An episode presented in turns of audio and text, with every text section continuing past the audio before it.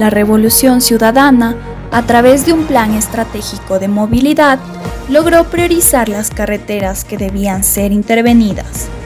La política gubernamental pretende obtener un país con vías que generen desarrollo comercial, social, turístico y productivo, pero que principalmente otorguen a la población la seguridad al momento de transitarlas.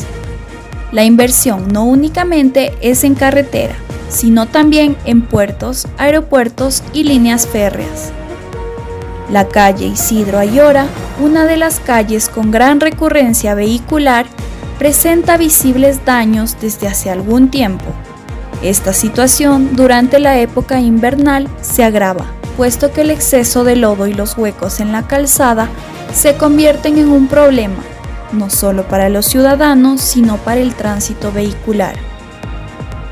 En lo que vamos del año 2022, se pueden apreciar los grandes baches que afectan a la suspensión de los vehículos de los vecinos y el paso de los transeúntes en general. Los habitantes de la parroquia afirmaron que las propuestas de arreglar el estado únicamente habían quedado en ofrecimientos, a pesar de las varias reuniones que mantienen con las autoridades. Algunos conductores se arriesgan y pasan por los huecos. Lo hacen despacio mientras que otros prefieren esquivarlos, así se pongan en peligro la vida de los usuarios de esta vía. El pasado 4 de abril se inició la renovación de las vías del Distrito Metropolitano de Quito a través de la empresa pública metropolitana de movilidad y obras públicas EMAP. El municipio de Quito arrancó con la primera fase de este plan, los obstáculos como las lluvias y el tiempo que se demoran entre pavimentar las calles de los diferentes sectores de Quito afectan gravemente a la economía ciudadana.